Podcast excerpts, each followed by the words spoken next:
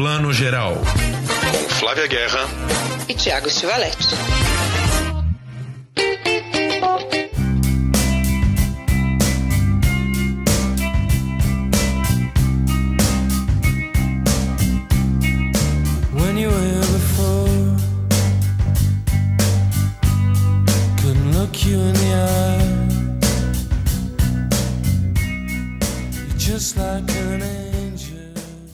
Dia, boa tarde, boa noite, você que está vendo, assistindo e ouvindo o seu podcast de cinema e séries e agora videocast plano geral aqui no Splash Wall. Hoje a gente vai estar com uma seleção muito interessante aqui de temas. A gente vai ter uma conversa muito especial com a diretora cineasta Clarissa Campolina sobre um longa brasileiro que está chegando às telas aí, Canção ao Longe. A gente ainda vai ter o thriller, trailer, né? Já estou chamando de thriller aqui, de tão emocionado que a gente está, mas é o trailer do novo filme da Gal. Meu nome é Gal, eu estou super ansiosa. A gente vai falar porque o trailer saiu e o filme está super, super super aguardado, dirigido pela Lopolite e pela Dandara Ferreira. A gente ainda tem uma série aí com um nome apenas especialíssimo, Idris Elba, Sequestro no Ar, ou Hijack. Vamos falar de outras notícias também, mas eu começo com uma série que está dando o que falar, série brasileira, que delícia, A Vida pela Frente. Antes disso, eu chamo aqui Tiago Stivalete, meu companheiro de todos os podcasts. Bom dia, boa tarde, boa noite, Tiago. Bom dia, boa tarde, boa noite, Flavinha. Pois é, estamos aí, né? né, falando de semana em semana nas séries da Globoplay. Todos os streamings são uma safra de volta, né? Às vezes passa um período dormindo ali, com poucas séries de destaque. Netflix bombou aí umas semanas atrás com Black Mirror, todo mundo vendo, né? Resgate com o, com o nosso querido Chris Hemsworth e tal. E a Globoplay veio agora nessa safra final de maio, maio inteiro e começo de maio e junho, com duas séries fortes. Uma é uma série adulta que até a gente já comentou um pouquinho aqui, que é Os Outros do Lucas Paraíso, que tá repercutindo bastante, né? Uma série quase no estilo HBO aí, com, com né, ganchos e um roteiraço de episódio em episódio. E agora a Globoplay bota essa série, que é uma série, a gente pode chamar até de uma série juvenil, que é essa primeira direção da Leandra Leal com ficção, né? A Leandra Leal, como vocês devem lembrar, nossa atriz querida, já tinha dirigido um documentário que é o Divinas Divas, né, em 2017, e agora estreia com essa série de ficção que é bastante autobiográfica, assim, é uma série que trata três adolescentes, né, ou pós-adolescentes ali nos seus 17, 18 anos, no final dos anos 90 ali, né? A série começa na história do bug do milênio, né? Os alunos comentando o que, pode acontecer na virada do milênio e tal. E aí, enfim, a, a Leandra trabalha com um trio de, de atores novos, assim, que até já tinham feito uma outra novela na Globo, mas esse é o primeiro papel de destaque deles. A Flora Camolese como a Beta, é, a Nina Tomsik como a Liz, que é essa protagonista aí que a gente vê, e o Jafar Bambirra, que também já feito uma outra, já tinha feito uma outra novela, como Cadé. Esse é o triângulo de amigos barra namorados, barra ficantes, barra sei lá o que, que vai se encontrar. A Liz está chegando na escola nova, é a Escola Parque, tá, gente? É Escola Parque da Gávea, que é uma escola é, super de elite da Zona Sul. Então também já ouvi muito um pouco essa, essa crítica à série, que é mais uma série que trata né, do mundo branco, Zona Sul, carioca, pouquíssimos personagens negros e tal. Mas enfim, é muito um relato autobiográfico da Leandra e, e das colegas roteiristas, tal, contando o que, que foi a adolescência delas. Agora, é uma malhação? Não é.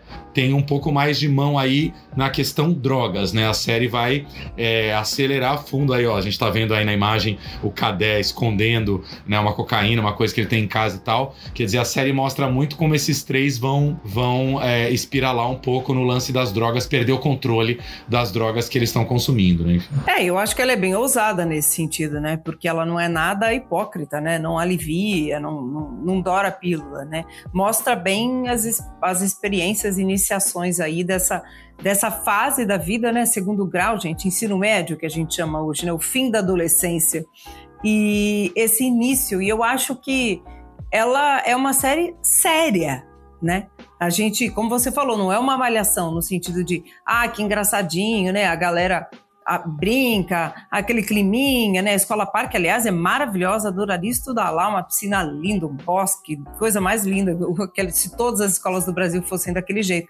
Mas não, né? Tem, tem assuntos sérios ali, incluindo não só a questão das drogas, como luto, como morte, né, como famílias aí que não são nada perfeitas.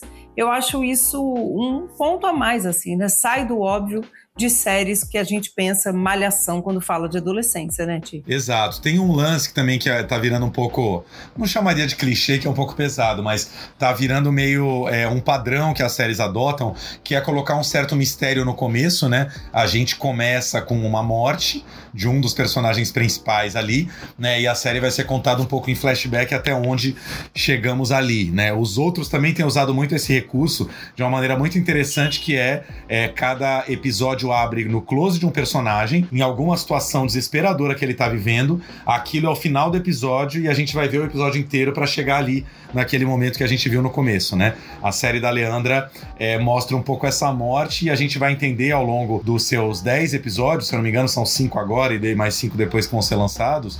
A gente vai entender como é que aconteceu essa morte. A gente tá falando aqui Leandra, né, Flavinha? Mas Leandra, porque a Leandra é o nome mais é, luminoso aí, o mais conhecido nosso, né? Mas a direção também é do Bruno Safadi, né? Um diretor que a gente adora, que faz muito cinema, é, cinema de autor pequeno, né? Um cara muito discípulo do Júlio Bressani, da, da galera do cinema marginal do Rio de Janeiro. É, ou dirigiu alguns filmes com a Leandra, né? Os filmes da Operação Sônia Silk e tal. Também já tinha feito Globo, né? Também faz parte da, da, da, da equipe de diretores de novelas da Globo. E é muito amiga da Leandra, né? E os dois assinam a direção juntos. E o roteiro, a gente tem ali uh, Fernanda Frotê, Rita Toledo, Vitor Nascimento e a Carol Benjamin, que também é super amiga da Leandra. Né? É interessante, né? Porque é uma ação entre amigos. A Leandra até vem é, dando entrevistas, né? A série tá indo super bem. E ela fala, né, que demorou para gestar, né, é uma série que fala da, das descobertas, né, a fase da vida da adolescência em que a gente experimenta pela primeira vez muita coisa, né, não necessariamente drogas, pode ser álcool, o primeiro beijo, a primeira transa, né, a questão de prestar vestibular, né, é esse medo, né, que a gente nessa fase da vida, por acaso é 99, eu e o Tiago éramos jovens em 99, mas a gente tinha passado já essa fase específica há alguns anos, não eram muitos anos não, mas eu é, essa juventude dessa, desse período a gente conhece bem. Eu gosto muito da reconstituição de época, acho que a direção de arte está bem fiel, está bem bacana. Mas essa é o momento da vida assim que você não aguenta mais, né? Quem tem esse privilégio de ter um bom, uma boa escola, uma vida e tal, não aguenta mais essa vida de escola, mas ao mesmo tempo está morrendo de medo da vida adulta. E também quer experimentar tudo, não sabe. Ou, ou fase difícil da vida, né, Tiago? Mundo acabasse na virada Elizabeth, olha para mim. Você vai estudar uma das melhores escolas do Rio de Janeiro. Quem é você? Quem é você? Sou Beth. Berta e Beth? Que dupla ótima! Sei não. Topa uma praia? A galera da turma sempre vai depois da aula. É uma galera super maneira. Cadê? Só voz teu Fusquinha?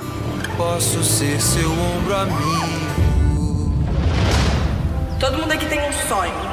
No terceiro ano, todo mundo diz que se a gente se esforçar, esse sonho vai se realizar.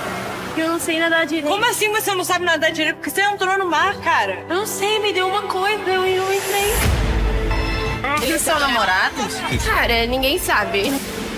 Você sabe que você pode tudo hoje, não sabe, filha? A partir de agora, essa menina aqui vai se chamar Liz. Eu te dei a ideia mais estúpida da história. É, mas adolescente é assim mesmo, né? Algumas coisas que me chamam a atenção na série que eu acho muito curiosas. Uma amiga minha do Rio mesmo, a Lu Ribeiro, fez esse comentário. É muito estranho ainda ver a Leandra Leal fazendo é, mãe de uma adolescente tão enorme, né? Porque a Liz é um mulherão já. E a Fernanda, a, a Leandra faz a mãe dela. E é muito, a Leandra tem muito uma cara eterna de menina, né? E ela já faz uma coisa um pouco mãe, um pouco dona de casa ali. Acho estranhíssimo ainda ver a, a, a Leandra como uma mãe de um quase adulto. Acho que ela já tinha feito uns papéis como como mãe de bebê, mas assim, mãe de quase adulta, para mim, me chamou a atenção. A Ângela Leal, né, que é uma queridíssima aqui, mãe da, da Leandra, também atriz, muito conhecida por ter feito a Maria Bruaca na primeira versão de Pantanal, também tá no elenco fazendo a avó do Cadé, né, também faz uma participação super afetiva na série. Agora, a última coisa que eu queria comentar que eu acho maravilhoso é ver como o mundo mudou de 99 para cá, porque assim, não tinha celular, né, então é muita coisa que gira em torno de celular. Tem uma cena corriqueira lá que o Cadé vai levar um cheque da mãe para pagar a escola, é, eles têm discos, enfim, eles, né, é, gente, é um outro mundo, né, em que o adolescente, principalmente que hoje vive tanto no celular, aquilo ainda era uma geração sem celular, como isso faz toda a diferença, né? Não, faz toda a diferença e tem um momento, gente, em que ele, ela, né, a personagem da Liz, liga de um orelhão né? E aí a amiga dela, a Beta, fica procurando uma ficha, né, dentro da, da mochila. Naquela época a gente já tinha cartão em 99, né? A série tá nessa virada do milênio. Já tinha cartão de, te, de telefone. Não sei se ela procurou ficha ou cartão, mas tem essas essas pequenas, né, gra gracinhas que a gente vê de época assim, realmente fazia toda a diferença e faz toda a diferença para a trama. Eu acho que fica mais palpável, como disse você, Leandra tem 40 anos, ela era jovem, né? Ela é um pouco mais, mais jovem que a gente. Ela estava entrando aí nessa fase, nessa, né, nesse ano, né, de 99, vamos dizer assim. Mas eu também estranhei um pouco, porque para Leandra ser mãe da Alice, ela tem que ter sido uma mãe bem jovem, né? Porque ela é uma mãe jovem e tem que ter sido uma mãe bem jovem. Lá para os 20 ela já foi mãe, 21, 22, né? Não é uma mãe que foi mãe com 30 e tanto. Mas tudo bem, licença poética aí de, de verossimilhança, tá tranquilo, né? Acontece, tem mães bem jovens, isso é normal. né? Então fica aí a nossa primeira dica, A Vida Pela Frente, série na Globoplay, com direção da Leandra Leal e esse elenco maravilhoso. Uma série, né, juve, como bem definiu a Flavinha aqui, adolescente, porém nada leve, né? Então é uma série que tem um peso dramático. Não acho que é uma série totalmente desinteressante para os adultos, assim. Eu acho que tem mil interesses para vê-la. E cinco episódios agora, e cinco episódios que vão cair um pouquinho mais para frente. Não sei se já semana que vem, enfim. Mas agora a gente já tem cinco episódios para ver. É, eu gostei. Achei, sim, é isso. Achei bem interessante. Bacana que a série sobre adolescência, né? A gente falou tanto de euforia, né? No último ano, outras séries aí que falam de adolescência de um jeito né, mais adulto, por assim dizer. Então, bacana ver um projeto brasileiro indo bem assim. Vamos ficar de olho. É isso aí. Bola, cara. Quem trouxe bebida alcoólica pra escola?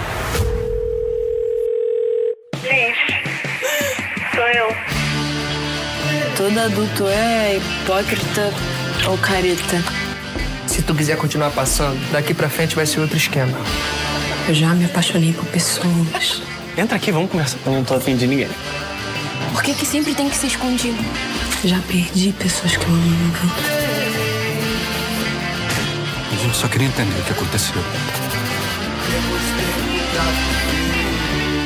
Bem-vindos ao ano mais importante da vida de vocês.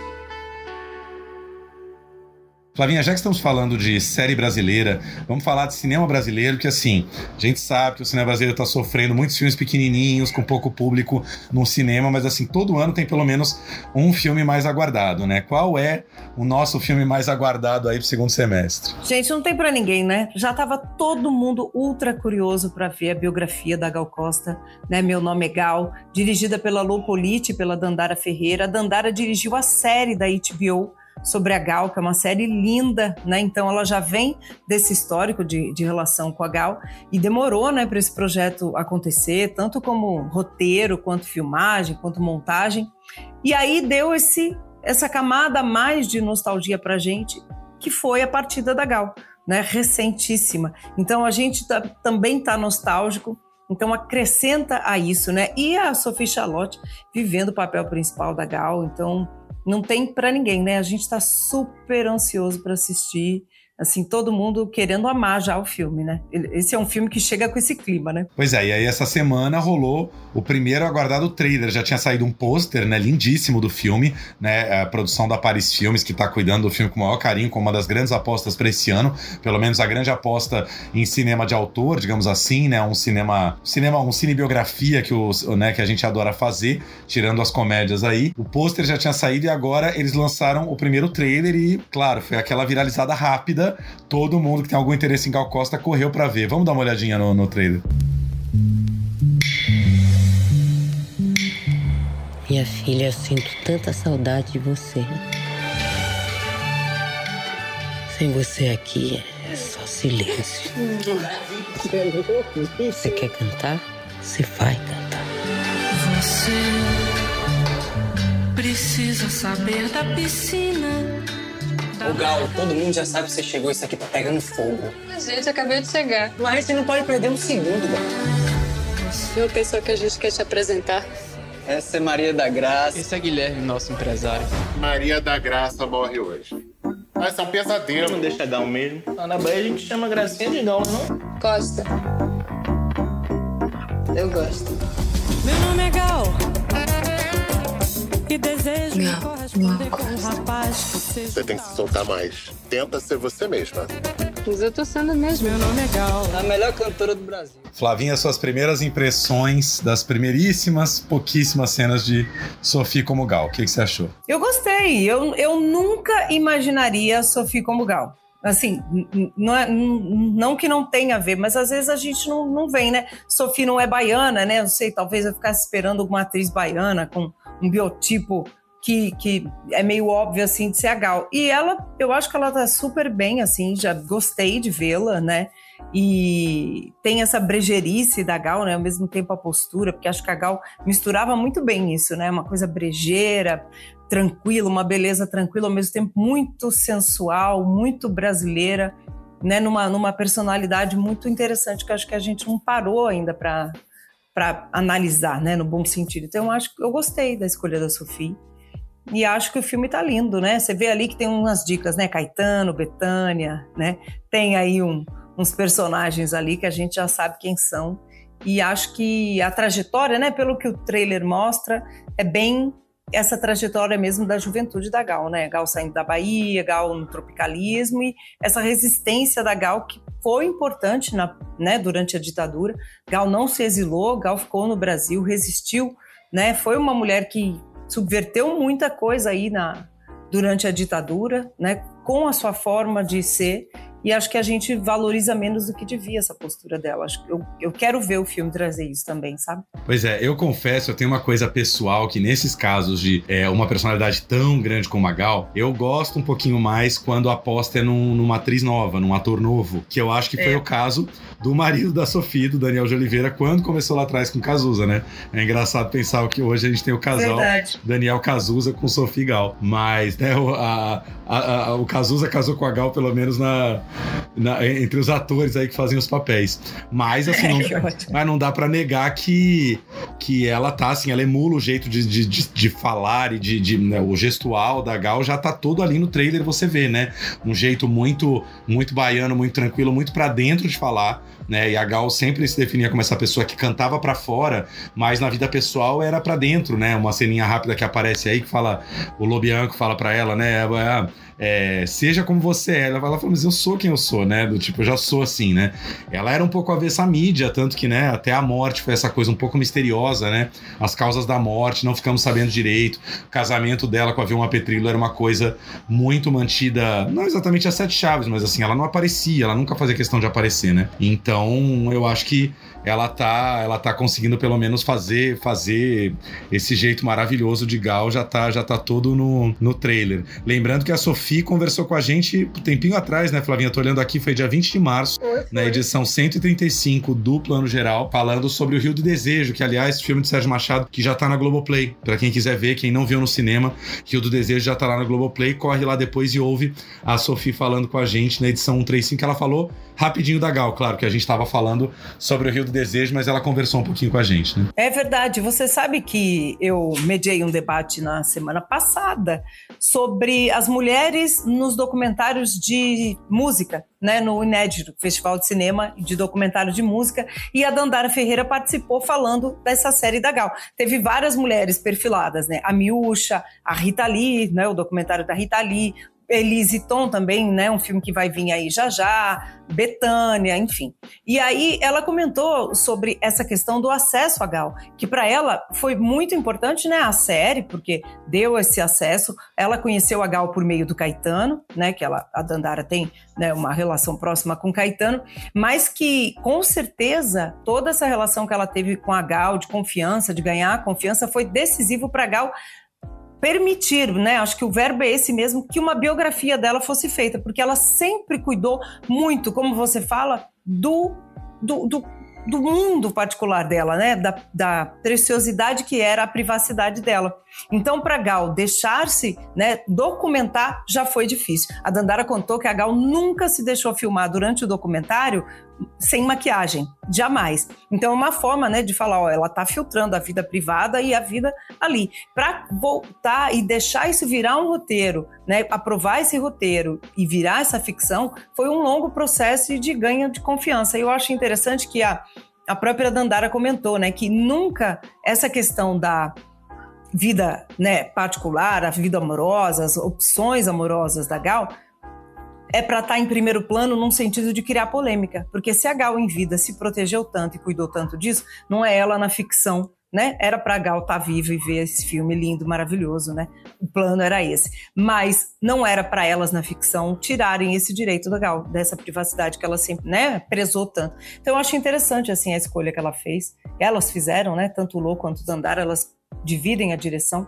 Vamos ver aí como é que o filme sai, mas eu acho que saiu bonito já, viu? É isso, acho que a caracterização não só da, da Sofia, mas de várias pessoas em volta ali, né? Rodrigo Leles fazendo Caetano. Eu sei que esse papel, num dado momento aí, cogitaram até o Jesuíta, que teria muito a ver também com né, o tipo físico ali de Caetano. Nossa, teria total. Total, mas acabou com o Rodrigo Leles. Dan Ferreira, que é um ator que já fez bastante TV fazendo Gil. Camila Mardila, que todo mundo lembra como a Jéssica, de que horas ela volta, né? Fazendo a Dedé Gadelha, que acabou sendo a primeira mulher do Caetano, né, mãe de Moreno Veloso, Jorge Salma como Ali Salomão e o Luiz Lobianco fazendo o Guilherme Araújo, que foi o, digamos assim, o primeiro grande empresário da galera da Tropicália ali, né? Um empresário super importante para lançar essas pessoas para o mundo. Meu nome é Gal, ainda tá um pouquinho longe, vamos ter que aguentar um pouquinho. Dia 19 de outubro ainda estreia, ainda temos quase quatro meses pela frente, mas vai ser bom que vai só aumentar a expectativa e a campanha, né? Ah, mas passa rápido. Piscou é outubro aí, gente. Nossa, vai ser uma delícia.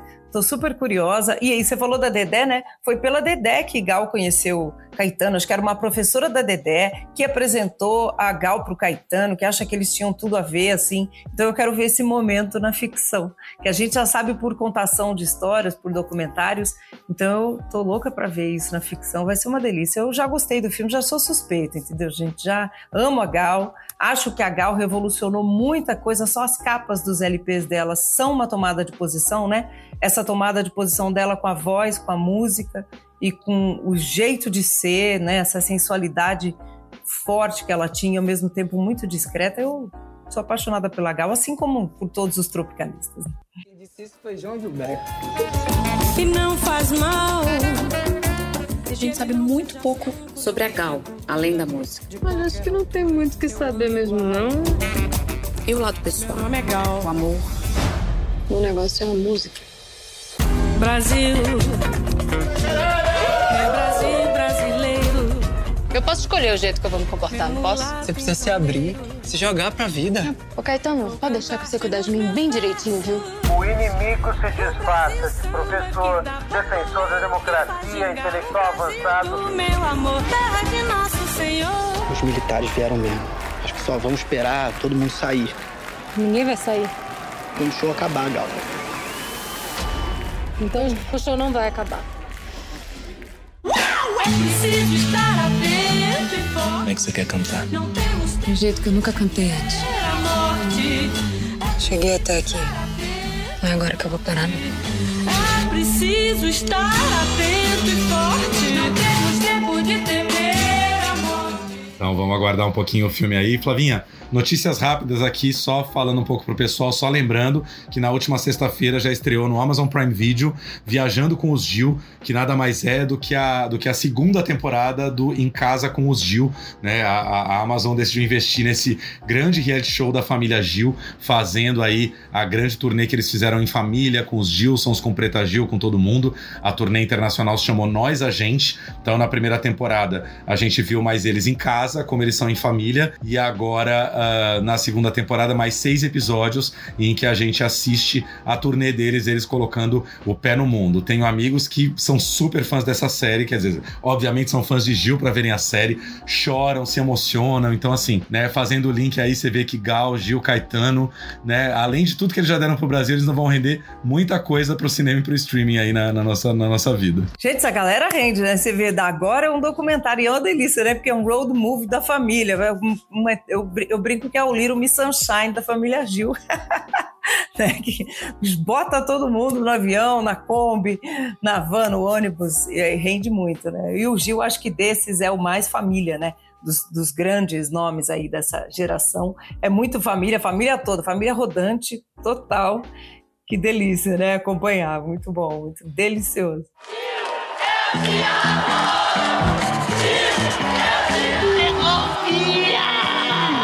Paixão, turnê. Vovô Gil. 40 pessoas viajando em 40? E alguém vai ter que estar no colo.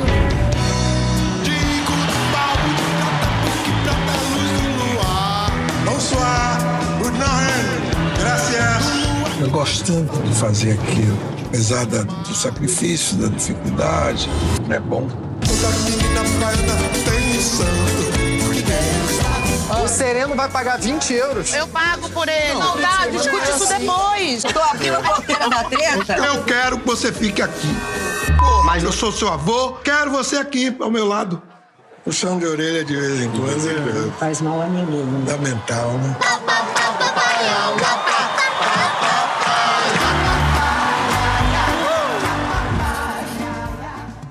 E aí a, a, última noticiazinha rápida que eu queria dar é do Mubi Fest, a nossa querida plataforma Mubi, né, que é a plataforma de filmes de, de, autor, vai fazer a sua nova edição do seu festival em cinema. É muito legal porque o Mubi sabe que é um streaming muito ligado ao que se passa na tela grande, né? Então é importante para eles terem uma perna acontecendo na tela grande no cinema. São filmes que já estão na plataforma, mas aqueles filmes que eles sabem que a gente tem muita curiosidade uh, de ver uh, no cinema também, né? São filmes cultos que às vezes a gente até já viu alguma vez na vida, mas quer ver de novo. 14 a 16 de julho na Cinemateca Brasileira e a gente vai ter, por exemplo, um dia que vai ser a sexta-feira, dia 14, totalmente dedicado ao Wong.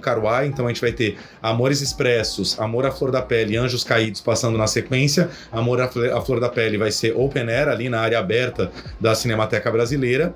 É, no sábado a gente tem sessão Open Air do queridíssimo After Sun, né? Filme que todo mundo adora. Vários filmes da, da MUBI, Bem-vindos a Bordo, o filme da Derek Zachopoulos que eu amei, vai passar lá. Vai ter até Pichote passando na Cinemateca. Três diazinhos pra gente ver filme na Cinemateca, seja do lado de fora ou seja na salinha de dentro. Gente, vou tirar folga nessa sexta-feira. Não, Amor à Flor da Pele, naquela telona do lado de fora. Vou levar meu cobertor, porque julho é frio em São Paulo. Levamos o cobertor, não levamos chimarrão, porque paulista, né, não toma. Paulista, bom, os gaúchos daqui podem levar seu chimarrão. Eu vou levar uma garrafinha térmica de chá para assistir ao ar livre, filmar, coisa linda. Assim. Faz toda a diferença. A gente já deu sorte com junho ser um mês quente, mas julho eu já acho mais difícil. É, é muito otimismo esperar que 14 de julho esteja quentinho na Cinemateca. Vai estar quentinho, cheio de amor ali pelo cinema. Que sexta linda, adorei esse festival. Eu acho que cada vez mais a gente vem discutindo isso, né, gente? Quem escuta a gente aqui sabe, a gente bate nessa tecla. Vê filme na telona, e ainda ver clássicos, Pichote no domingo é para terminar o domingo melancólico, né? Mas com a certeza de que é um filmaço que vale a pena ver na tela da Cinemateca, num lugar mais especial do que a Cinemateca para ver esse filme, gente. A última vez que eu vi foi durante a mostra, né? Quando a cópia restaurada passou, estreou no Brasil. Olha, tô até considerando em rever, porque esse filme não envelhece, né? É incrível. Que obra-prima que é Pichote. Com certeza. Então fica aqui a nossa dica, Movie Fest, que vai rolar já já, 14 a 16 de julho. Flavinha, voltando ao streaming, vamos falar um pouquinho de Idris Elba, esse homem lindo, maravilhoso, que quase por pouco não foi o nosso James Bond. O que, que ele anda aprontando no streaming? Por quase por pouco não foi meu namorado também, queria dizer, entendeu? Quase por pouco. Olha, Idris Elba, gente, eu estava vendo aqui, pesquisando na internet, alguém falou assim, X motivos porque Idris Elba é o cara. Realmente, não dá para não dá não deslumbrar com o Idris Elba. Além de tudo, ele ainda é um querido simpático. O Idris Elba tá fazendo uma série agora, se chama Hijack em inglês, em português é Sequestro no Ar. E é literalmente isso, é bem descritivo o nome, tá, gente? É uma série em que ele faz um negociador, ele não é um agente especial que sabe tudo, etc e tal. Ele é um cara do business. Ele cuida de é, mergings, né, de de, de, aquisições, né? Fusões e aquisições, exatamente, de empresas, negociador. Aí ele vai pegar um voo de Dubai, onde ele estava fazendo negócios, em direção a Londres, onde ele mora e onde mora a ex-mulher dele e o filho. Ele está né, querendo reatar com a ex-mulher, a ex-mulher está tendo uma história com um cara que depois a gente vai entender que é um policial que se envolve nesse caso, porque isso vocês estão vendo aí já no trailer. O avião é sequestrado por um grupo britânico. A gente não entende exatamente quem eles, é, quem eles são, né? No primeiro episódio, obviamente. Tem dois episódios já no ar, e aí toda quarta-feira vai um novo episódio. A Apple adota essa estratégia, né? Como a HBO tem adotado também. E é muito interessante ver como é que o que o Idris vai fazendo ao longo de, de, de, desses dois episódios que já estão no ar e ao longo dos outros, eu vi quase, já quase acabei, é negociar como ele é um negociador no mercado, ele vai negociando, ele vai tentando. E eu acho que é uma coisa interessante, Thiago, que é a série foi toda filmada dentro de um avião mesmo. Não é que construíram um avião no estúdio e aí ampliaram, deram recuo. Não, ela é dentro de um avião. Então toda a decupagem é feita pensando naquele espaço exíguo. Tem cenas fora, obviamente, em Londres, né? Aqui que povo está tentando entender o que está acontecendo com esse avião, mas, sei lá, eu diria que 80% é dentro de, de um avião. Então, vamos ver um pouquinho o Idris falando, eu conversei com ele, vamos ouvir um pouquinho ele falando como é que foi esse processo de ajudar a criar também, né? Porque ele não só é ator, como ele é produtor executivo e deu uma ajudada aí a criar essa série tão interessante.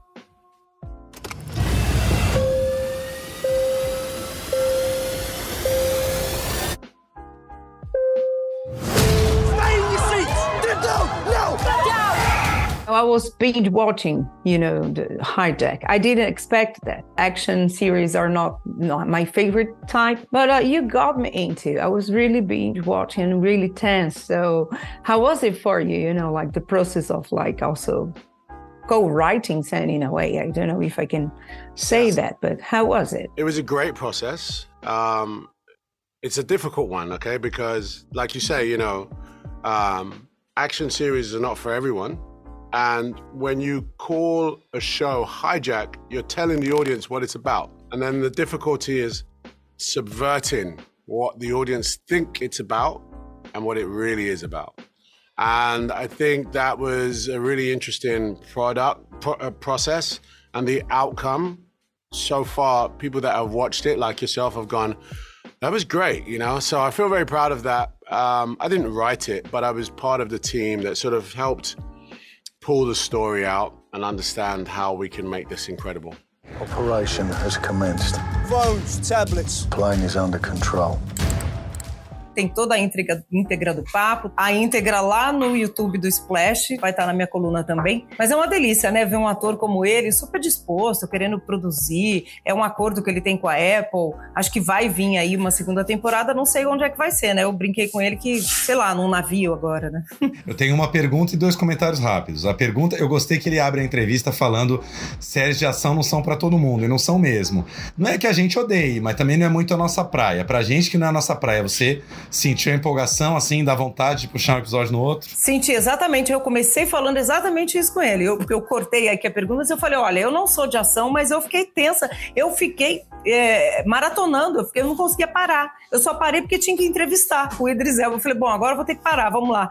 E é tensa e é muito bem resolvida e é gostosa. Não é aquela série que fala, ah, estão esticando demais. Não. É muito bem escrita. Claro que você tem que. É uma série de sequestro e tal. Então, cada hora é uma coisa que acontece. Um que passa mal, o outro que faz isso, né? O outro sequestrador que não sei o quê. Criam-se isso, né? Subterfúgios para a trama avançar. Mas juro que a série vale a pena, viu? E só por ele eu já viajo tudo. Eu acho que só pelo que você tá falando, pelo que o Idris falou e pelo trailer, dá para ver que é uma série muito na linhagem da saudosa 24 Horas, né? Que é uma série que muita gente. 24 Horas acho que foi uma série que, mesmo quem não era de ação, né? Falar, ah, não gosto de coisa de ação. Você começa a 24, 24 horas, você não, cons não conseguia parar, né? Você ia longe. Então, eu acho sempre legal quando tem essas séries bancadas na ação mesmo. Assim, é pra ser um negócio de adrenalina e tensão e, meu Deus, o que vai acontecer daqui a pouquinho, né? É, é isso mesmo. E muita gente tá comparando com 24 horas, porque ela passa em tempo real. As sete horas que o voo de Dubai leva até Londres é o tempo da série, né? Basicamente, né? Claro, com um pouquinho menos. Mas ele vai modulando exatamente assim, ao longo do dia. Não é que passa dois dias, eles ainda estão lá voando, e aí o povo não sabe. Não, é exatamente o tempo do voo que está acontecendo em terra e o que está acontecendo no ar. Então, assim, eu acho isso um acerto, como você falou, porque mantém a gente ali na atenção, né? Ficava três dias esse avião rodando no mundo, você já perdeu a atenção, né? Então, assim. E aí, sete horas, sete episódios, é isso? Sete, exatamente. É exatamente isso. E bem, bem enxutos, viu? E eu gostei, assim, achei que ia ser uma chatice ficar dentro do avião sete horas ali com ele, o que, que eles vão criar, mas eu juro que a série funciona. Não, gente, um homem, uma mão da zorra desse, né? Eu vou falar zorra porque eu não sei se no Né? videocast pode falar palavrão. Uma mão da zorra desse, com um sotaque britânico desse, que a gente, a gente fala que não é caipira, mas a gente pega igualzinho os Estados Unidos, a gente aprende aquele negócio que britânico é chique, né?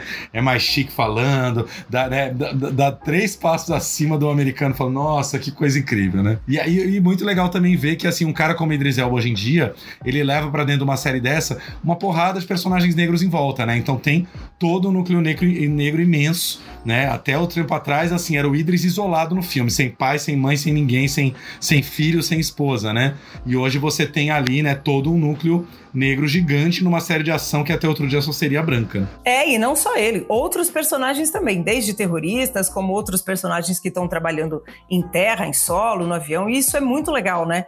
E de várias origens, né? Origem indiana, a sociedade britânica, nesse caso, ela é, né, bem plural, né? Tem, teve, aí as migrações, colônias, influências, imigrantes atualmente, então é bem é bem diverso, o que eu acho que só enriquece a série, você tem toda a razão.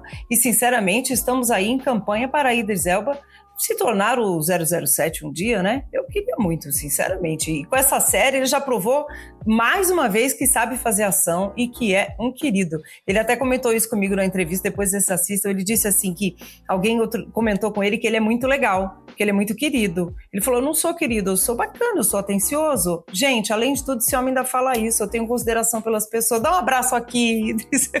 A gente já tem, já passa um pano desse tamanho, né? Já tá Nossa, assim, já. completamente vendido, ainda fala isso, né? Enfim. Completamente. Mas é só terminando assim, eu acho interessante que esse negócio do, da rejeição ao nome dele que teve no James Bond é o tipo de coisa que é, é claramente toca no nervo do racismo, né? Esses, os, os fãs conservadores que falam James Bond tem que ser branco, assim como está rolando na Globo também agora, uma releitura de Elas por Elas, que é uma novela que eram sete amigas, vai ter uma amiga trans. Você entra nos textos do UOL sobre a novela, os comentários todos são que absurdo, uma amiga trans tá distorcendo a novela, não pode fazer isso. Quer dizer, qual o problema? Quem disse que a, que a novela tem que ser fielzíssima a de 40 anos atrás, mas as pessoas não querem ver uma amiga trans, não querem ver um James Bond negro, né? É muito sério isso, eu acho. Pessoas burras, né? Porque realmente a gente só tem a ganhar, né?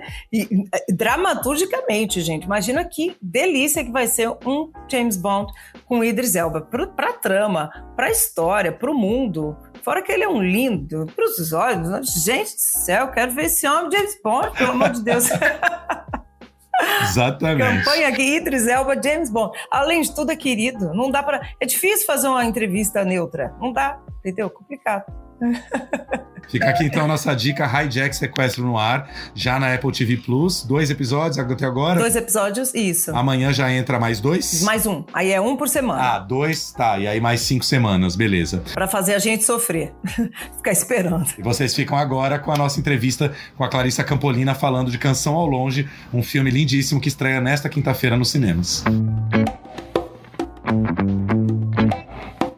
O Plano Geral hoje traz mais um filme da sessão Vitrine, uma sessão que a gente adora, filmes autorais maravilhosos que estreiam nos cinemas a preços promocionais em várias capitais do país. E o novo filme da sessão Vitrine que estreia nesta quinta-feira, dia 6 de julho, é Canção ao Longe, da Clarissa Campolina, uma diretora que a gente acompanha há muito tempo, diretora, co-diretora do premiado Girimunho com o Elvésio Marins e que está fazendo aí a sua primeira estreia solo. Muito bem-vinda aqui, Clarissa, ao videocast do Plano Geral. Obrigada. Boa tarde, Tiago. Boa tarde, Flávio. Bem-vinda, querida. Bom ter você aqui com a gente. Vamos falar um pouquinho do Canção ao Longe. É a história da Rimena, né? Essa jovem arquiteta moradora de Belo Horizonte que mora com a mãe e com a avó e que tem uma relação muito distante do pai, que troca cartas com o pai, né? Como é que foi esse processo? Você foi maturando essa história foi fixando na sua cabeça para sua direção solo? Como é que foi assim ao longo dos últimos anos a maturação até chegar na direção? Pois é, eu acho que o Canção começou logo depois da estreia do Girimundo. Então, lá se vão 12 anos, assim, 12, 13 anos quase.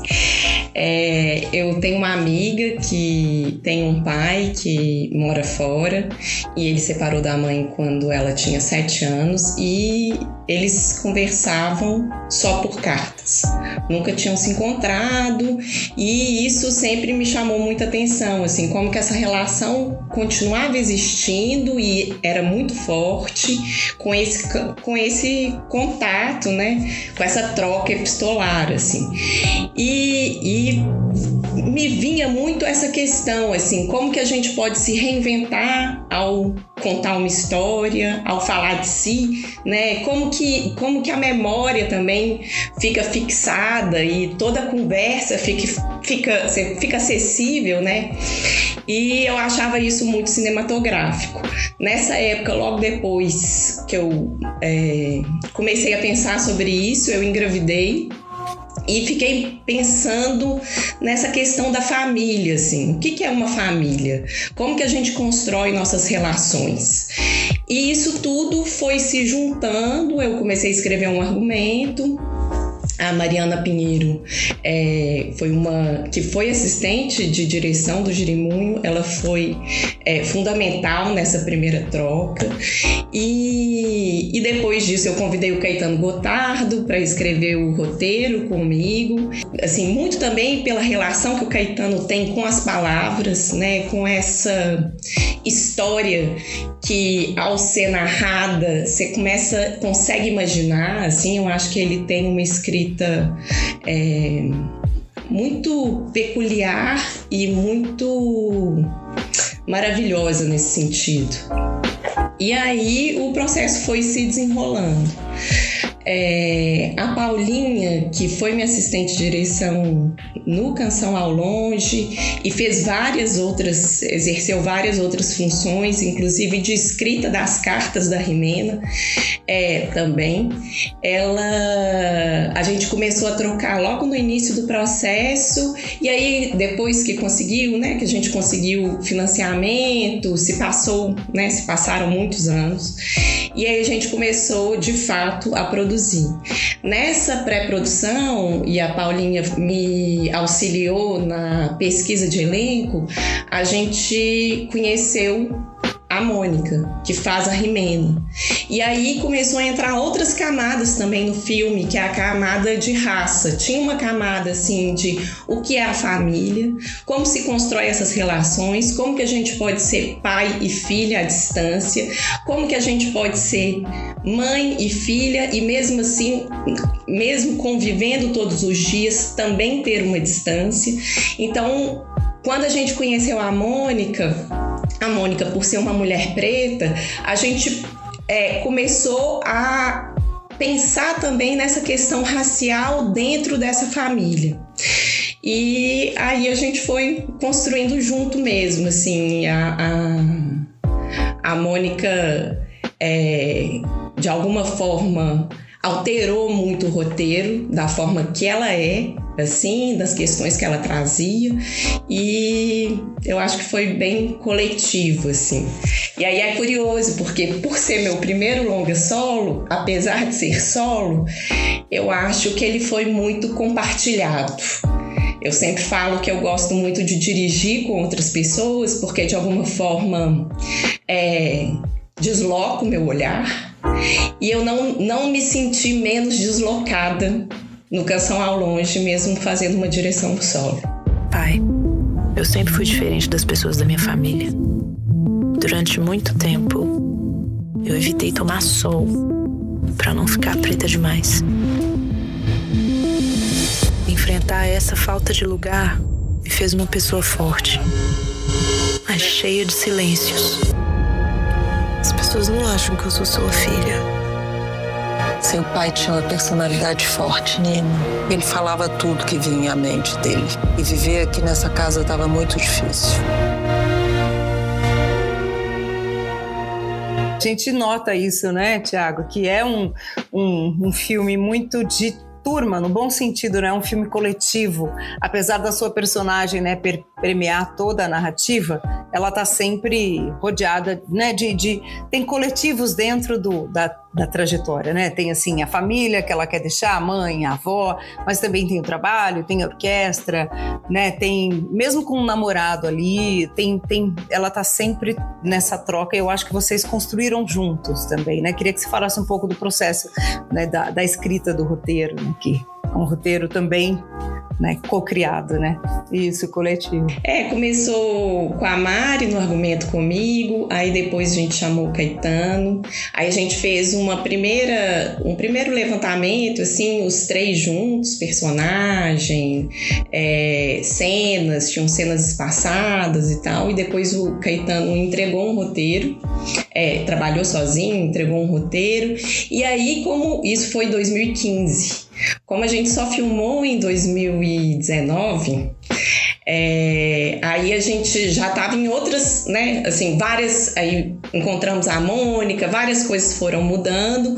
O Caetano estava sem tempo para trabalhar conosco. E aí eu chamei a Sara Pinheiro, que é uma dramaturga daqui de Belo Horizonte, é, que assim já trabalhei com ela algumas vezes, muito talentosa também. Inclusive é ela que faz a, a personagem que está grávida quando tem a conversa das das amigas da Rimena, né, é, sobre a questão parental, ela é a, a, a dramaturga que é roteirista também do filme. Então, é, as, as coisas foram acontecendo, eu acho que assim, o tempo né, foi maturando, a gente foi encontrando os lugares e colocando os lugares no roteiro, ou lugares de memória da minha infância de Belo Horizonte, ou da infância da Sara, é, ou da própria Mônica, e aí a gente foi. É, também na pesquisa de locação, ao encontrar certas locações, essas locações acabavam entrando no roteiro e alteravam questões tanto das personagens como das da própria história, assim. E, e, me interessava muito essa diversidade, assim, essa diversidade de Belo Horizonte, essa diversidade dos lugares, a diversidade das músicas, como que isso tudo podia contribuir para entender, né, e para na busca da identidade da própria personagem, né, da Rimena, mas também para a gente perceber como que existem várias configurações é, familiares, afetivas é, e de relação com a vida, né? Com o mundo mesmo. Agora eu queria te perguntar, você falou um pouquinho das locações, eu queria que você falasse um pouquinho de Belo Horizonte, que eu sei que é um pouco sua cidade, né? É uma cidade menos vista no nosso audiovisual do que São Paulo e Rio, e que é muito interessante acompanhar no seu filme essa, esse deslocamento da Rimena pela cidade, o trabalho de som que você faz por meio da cidade. Queria que você falasse um pouquinho o que é Belo Horizonte para você e como é que você tentou enquadrar a cidade no seu filme. É, eu sou. Eu nasci em Brasília, né? Mas eu sou bem Belo Horizonte. Esse sotaque, gente, meu Deus, você é muito mineira. Exato, é isso que eu ia falar com esse sotaque aí, ele engana todo mundo. É, não, não, não tem jeito. Eu só nasci, só fiz nascer. E, assim, é curioso porque eu não consigo definir a cidade. Assim, na verdade é muito mais. Eu acho que quando esse desejo de filmar a cidade tem muito mais a ver com o desejo de conhecer, sabe? De pertencer, de dar conta é, disso, né? Que a gente vive, que eu vivo cotidianamente, que é Belo Horizonte, assim. Eu lembro que em 2000 e acho que dois ou um, eu fiz uma oficina com Abbas Kiarostami aí em São Paulo, é, na mostra. E aí no final da oficina ele pedia pra gente definir a cidade que a gente morava em cinco minutos. E a gente, e ele gravou a gente falando sobre isso. E depois a gente recebeu um DVD com o link, assim, com o vídeo, né? E eu fiquei muito incomodada, assim, porque eu achei muito difícil de definir a cidade. E isso fez com que eu fizesse meu primeiro média-metragem, é, que chama Notas Flanantes. E essa relação com o espaço, é, eu acho que tá em todos os meus filmes, assim. Eu me interesso muito pelo espaço e como que a personagem se move no espaço e como que o espaço também reflete ela. Assim, como que a gente, a gente pode ser acolhido ou a gente pode ser jogado para fora de um lugar, dependendo da configuração espacial, né? Então, é, eu acho que eu, que eu, eu tenho vontade de filmar Belo Horizonte, mas para buscar como uma procura mesmo de quem eu sou nessa cidade, quem é, assim, o que pode ser essa cidade, não só para minha individualidade, né? Para uma mulher de 40 anos, branca, mas também para outras pessoas, assim. Mas fala uma coisinha que você gosta em BH. Uma coisa que você gosta de fazer, um lugar que você gosta de ir. Ah, eu acho que, assim, tem vários lugares ali que eu gosto, assim. Quando eu falo da minha memória, a pista de skate, por exemplo, era, era um lugar que meu pai me levava quando eu era pequena. E eu achava assim um mundo, eu achava enorme, eu morria de medo de, de descer e subir e assim eu achava que eu não ia conseguir subir. Então é, a pista de skate é um lugar, a casa invisível que é onde as meninas tocam. É, e o Emílio também, né? É um lugar muito especial, assim, é uma ocupação no centro da cidade, onde várias vezes eu fui vi filmes, vi é, teve feira, é, teve movimentos políticos, então assim eu acho que é, tem isso, tem o Palácio das Artes, né? O oposto é um lugar que eu me formei e vi muitas coisas culturalmente, assim, é onde está o Cine Humberto Mauro. É, não sei, eu acho que são muitos lugares, o Baixo Centro, que tem, que figuram em vários filmes, e é legal isso, assim. É, eu trabalhei com o Rafael Conde também, eu fui assistente dele durante muito tempo, e eu lembro que a primeira vez que eu vi Belo Horizonte no cinema e fiquei assim, muito impactada foi com o curta dele, A Hora Vagabunda. E a partir desse curta eu pensei assim, nossa, ah, eu quero fazer cinema também. Esse é muito legal isso. E aí eu acho que isso também, quando a gente você vê sua própria cidade, né, por outros olhares, assim, é, isso te instiga também bastante. Instiga muito, né? E tem, tem algo que a gente comenta muito.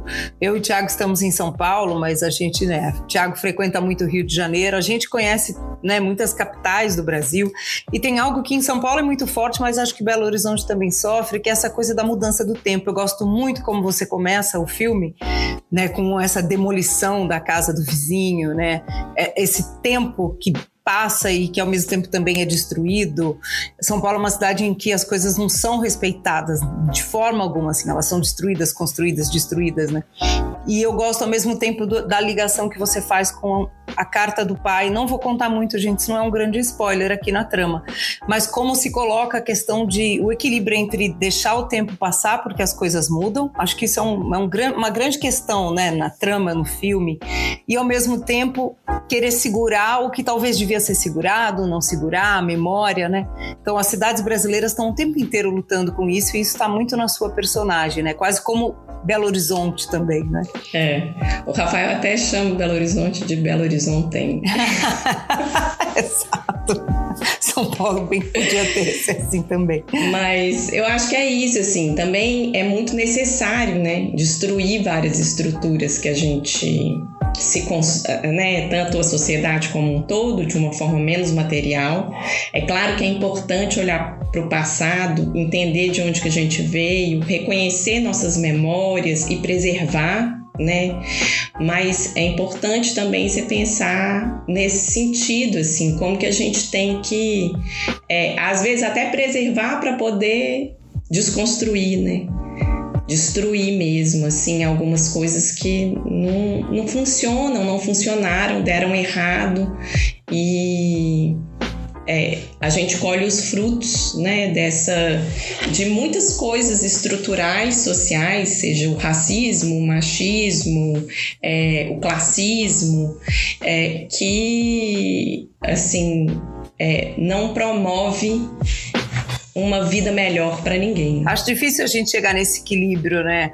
E, e, eu gosto muito, assim, de como tem essa angústia na personagem, né? Com que ela trabalha também, né? Ela trabalha com essa mudança, né? Ela trabalha com esse futuro, essa reconstrução. E ao mesmo tempo ela tá lá na relação com o pai, né? Porque essa canção ao longe é essa presença do pai, né? Esse passado que está presente. E eu gosto da questão da carta, né? Carta é algo que a gente hoje em dia já pensa em nostalgia quando, quando pensa, né? Então, tem muitas camadas aí da, da memória da cidade dentro de uma trama assim. Eu nunca pensei que você fosse amigo do meu pai, porque ninguém fala sobre isso. Fala-se muito pouco do seu pai nessa casa, mano. Semana que vem eu vou precisar de você. Eu vou fazer os exames. Tá bom, eu vou com você, vó. Muito legal. Aqui no trailer a gente vê o Carlos Francisco, né, Clarissa? Que todo mundo que viu o Marte 1 vai lembrar dele aqui, um super ator que faz o pai de família do Marte 1. E aí no seu filme faz um amigo do pai que a Rimena procura, né? Atrás de pistas, de informações, enfim. É, o Carlão é um ator incrível, né? O papel dele no Marte 1 também é incrível. Filme muito bom, não à toa, né? Fez o sucesso que fez, assim. É mas o Carlão é.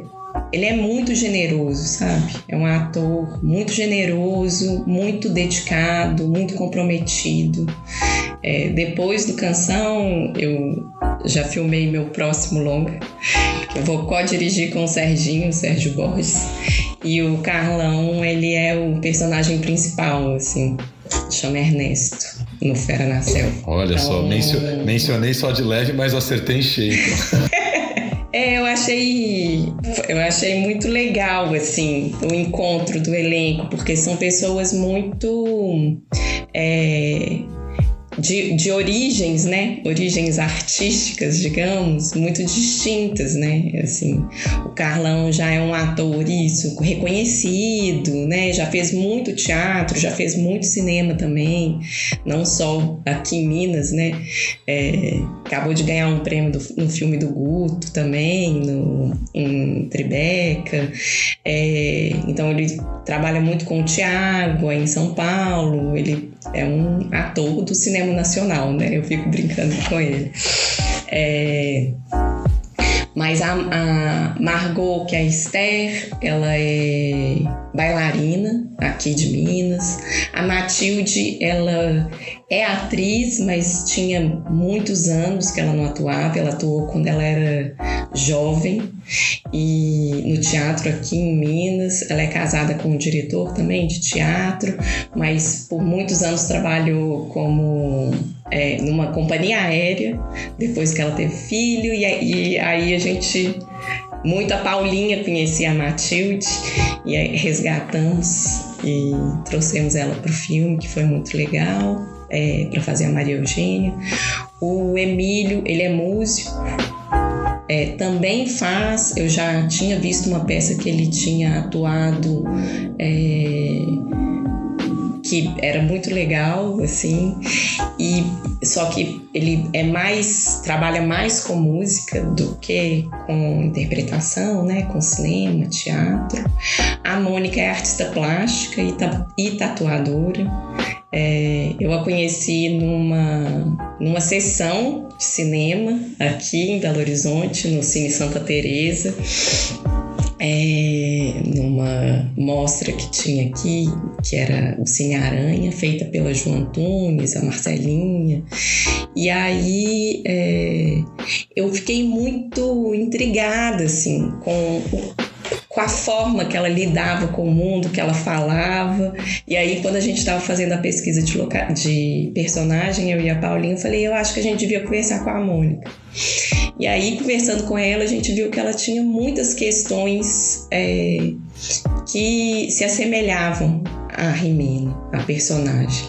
E aí não, não tinha como não ser com ela. Arrasou, ela é ótima, né? E ela é jovem, ela tem uma postura, assim, essa juventude que faz várias coisas. Não sabia que ela era tatuadora também, que, que bacana. Além de tudo, ótima atriz, bela protagonista, né, Tiago? O, Clarissa, o que mais ela trouxe? Você falou, né, que ela que, que trouxe toda a questão de raça para dentro do filme, que é muito interessante, né, porque ela, ela tem a pele muito mais escura que a mãe, né, e, e, e ela sente essa lacuna do pai como referência para ela. É, o, o, que que ela, o que que ela falava para vocês? Quais foram as ideias que vocês trocaram assim que você foi agregando ao filme? Ela, assim, eu lembro que uma primeira conversa, ela tem, ela é tatuadora, né, e tem muitas tatuagens, por exemplo exemplo, e ela falava do corpo como casa. E eu acho que são coisas assim, e falava muito da relação. Ela é filha, né, de um casal interracial, então ela falava muito dessas relações, assim, como que era passear com o pai, como que era passear com a mãe na rua. Então, é, eram coisas que acabavam alimentando a gente e, assim, questões, textos, é, textos, aí a gente trazia, né, é, textos sobre a branquitude e ela da negritude. Então a gente, a gente é, ficava eu acho que era uma conversa mesmo. E a construção da personagem, quando a gente, principalmente é, depois, quando a gente já estava montando, a gente fez uma nova investida de construção da personagem para chegar nas cartas. E aí a gente entrevistou cinco ou seis mulheres que são filhas de relações interraciais. E isso foi nos ajudando nessa construção, mas sempre passava também pela Mônica. E a Babi Collen, ela fez é, a leitura das cartas com a gente. Ela fez a preparação de leitura das cartas. Então era uma conversa é, que a gente tinha também sobre os textos e como esses textos deveriam ser lidos e questões sempre, memórias sempre acabavam surgindo também. É, não sei. Difícil de falar de coisas específicas, assim, eu acho que é mais é, essa questão, assim, como que o corpo é, diz, reverbera e, e altera, se altera e altera as relações nos espaços. Sim, isso ela falava muito. Você falou aí que uma das leituras foi com a, a Bárbara Collen, né? Só lembrando o pessoal de casa, que é a super atriz do Bacurau e daquele outro filme, como chama, gente, o filme Fogarel, né? O Goiás Velho Fogarel, né? Que ela tá maravilhosa é, também. Maravilhoso. Ela é maravilhosa. Aliás, lembrando, comentando aqui, a, a Clarissa acabou de falar do Carlos Francisco, que foi premiado em Tribeca. O filme chama Estranho Caminho. É um filme do Guto Parente que foi super premiado agora, faz duas, nem isso, duas semanas, né? No, no, no, num dos festivais de cinema independente mais importantes do mundo, criado pelo Robert De Niro em Nova York, né? O Estranho Caminho ganhou melhor filme, melhor ator para o Carlos Francisco, roteiro para o Guto Parente, que é diretor também, e fotografia para Lingani Acácio. Então, assim, a gente ainda vai falar mais dele aqui, mas é esse filme que ela comentou que o Carlos Francisco eu já sei que arrasa. Não vimos ainda, estamos curiosíssimos. É isso aí. Clarissa, queremos te agradecer demais pelo papo, pela conversa. Desejar boa sorte aí no lançamento do filme. Você falou aí que então já tá. Como tá seu novo filme? Já tem, já tem um nomezinho provisório? Ou não? É, o nome provisório é A Fera na Selva, mas porque foi inspirado num livro do Henry James, mas caminhou por muitos lugares e se afastou muito do, do livro. E como já tem um filme que chama A Fera na Selva, brasileiro, né, dirigido pelo Paulo Betti, a gente vai mudar, mas por enquanto no, no projeto ainda é A Fera na Selva. E já tem previsão de quando filma? Ou... Não, já filmamos. A gente está ah, montando. Filmou. É, a gente deve terminar no final do ano. Maravilha. Obrigado. Obrigada a vocês. Obrigada também. A gente é super fã do seu cinema. A gente, Minas tem dado um cinema lindo pra gente que conta mais né, desse nosso espírito brasileiro e urbano, ao mesmo tempo do Brasil profundo, que é uma delícia a gente ver na tela e a gente adora ver diretoras aqui conversando com a gente também, é sempre bom ressaltar. Então, grandes personagens femininas sempre vêm aí quando tem diretoras né, à frente dos projetos. A gente ama a sessão vitrine por isso, porque também sempre valoriza, né, Tiago, o trabalho da cineasta. Com certeza. E não percam então Canção ao Longe de Clarissa Campolina a partir desta quinta-feira, dia 6 de julho, nos cinemas, várias capitais, São Paulo, Rio, Belo Horizonte com certeza, né? Brasília, imagino, fiquem ligados na, na programação da Vitrine Filmes. Um beijo. Obrigada, gente. Obrigada, Thiago, Flávia. Espero vê-los nas sessões. Ah, com certeza. todos. Vocês todos. Até, gente.